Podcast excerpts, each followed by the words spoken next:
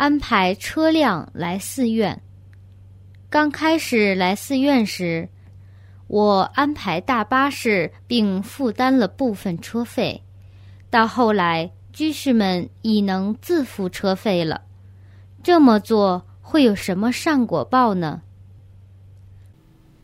刚开始时，你安排大巴士来寺院，并负担部分车费，所得到的功德会让你有很多好朋友和随从。此外，也会有宝车，以及来世所到之处都很顺利与舒适等。